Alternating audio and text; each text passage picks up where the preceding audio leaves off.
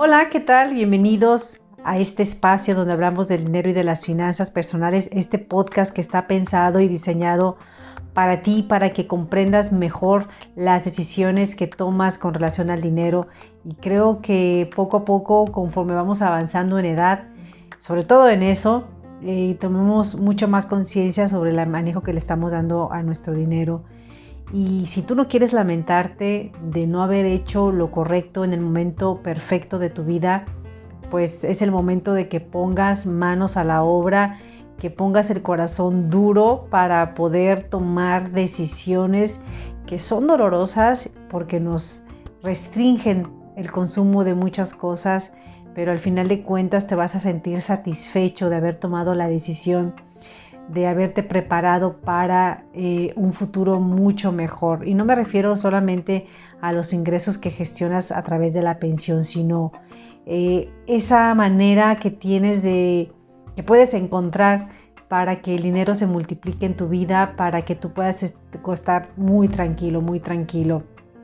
Y seguramente parte de las decisiones que, o de las situaciones o de la razón por la cual tú te detienes a, ahorrar es justamente eh, preguntas que, que te contestas tú mismo a través de las deficiencias que puedes tener de creencias.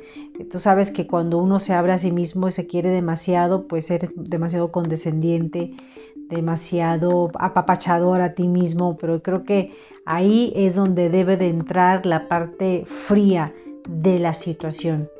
Y en este podcast, en este episodio, voy a hablar contigo justamente sobre por qué es importante invertir, para qué sirve invertir. Y seguramente es una pregunta que ronda en tu cabeza. Y si no tienes la respuesta, es la razón por la que tú estás detenido para iniciar con el ahorro o acumular el ingreso, porque no la encuentras, no le encuentras el sentido, no le encuentras la razón tu por qué. Así que en esta ocasión te voy a decir cuáles son esos motivos por los cuales vale la pena destinar parte de nuestro dinero a la inversión. Puede resultar muy obvio, pero aún así lo quiero comentar, pues es para cumplir metas a corto, mediano y largo plazo. Tú tienes que vivir a través de las metas, objetivos pequeños del día a día para que pueda valer la pena y que encuentres la motivación suficiente para ahorrar. Dos, asegurar los costos de la educación profesional, tanto tuya como de tus hijos. Imagínate la satisfacción de darle a tus hijos las herramientas que necesiten para poder afrontar, la vida, que tengan las bases, que tengan las, habilidades, pero también ayudarles a desarrollar esas habilidades blandas que les permiten conseguir muchas cosas aparte de lo, que significa un título profesional. Sé que ahorita estamos bombardeados con miles de cosas.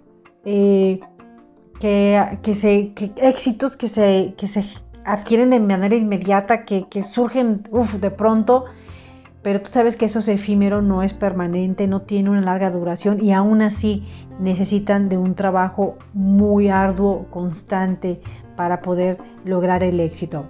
Bueno, también la tercera cosa es hacer crecer los recursos propios para asegurarte de un retiro que te permita tener ingresos suficientes para vivir dignamente. ¿Cuántas personas de, avanzada edad no has, has encontrado en la calle que tienen la necesidad de salir? Tal vez enfermos, tal vez eh, sin ninguna ilusión más que llevarse el día 15, 20, 30 pesos para poder comer algo mal alimentados. Eso no es vivir dignamente. Tú prepárate para que cuando llegue la, la etapa de tu, de tu retiro pues puedas tener la suficiente. Y no hablo de la pensión, hablo de otros ingresos que te permitan tener esta dignidad al momento de tu, de tu vejez. Aunque estas tres razones pueden ser pocas, así los hablamos contabilizados, tienen un impacto poderosísimo en tu vida. Sin embargo, antes de invertir es importante que estés consciente de algo, que el dinero, primero que tienes que tener muy consciente cuál es el dinero, con cuánto dinero cuentas para invertir.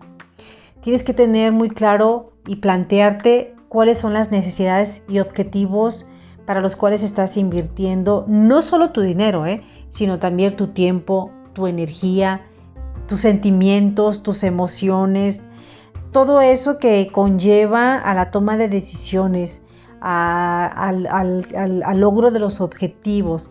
Toda esa parte va invertida y tú tienes que ponerle el valor, tú tienes que tener bien cimentado para qué quieres hacer esta inversión. Dos, tres, mejor dicho, hay que definir el plazo en el que tú esperas que se produzcan los resultados que esperas a través de la inversión o, en el, plazo que tú quieres que se obtengan los rendimientos.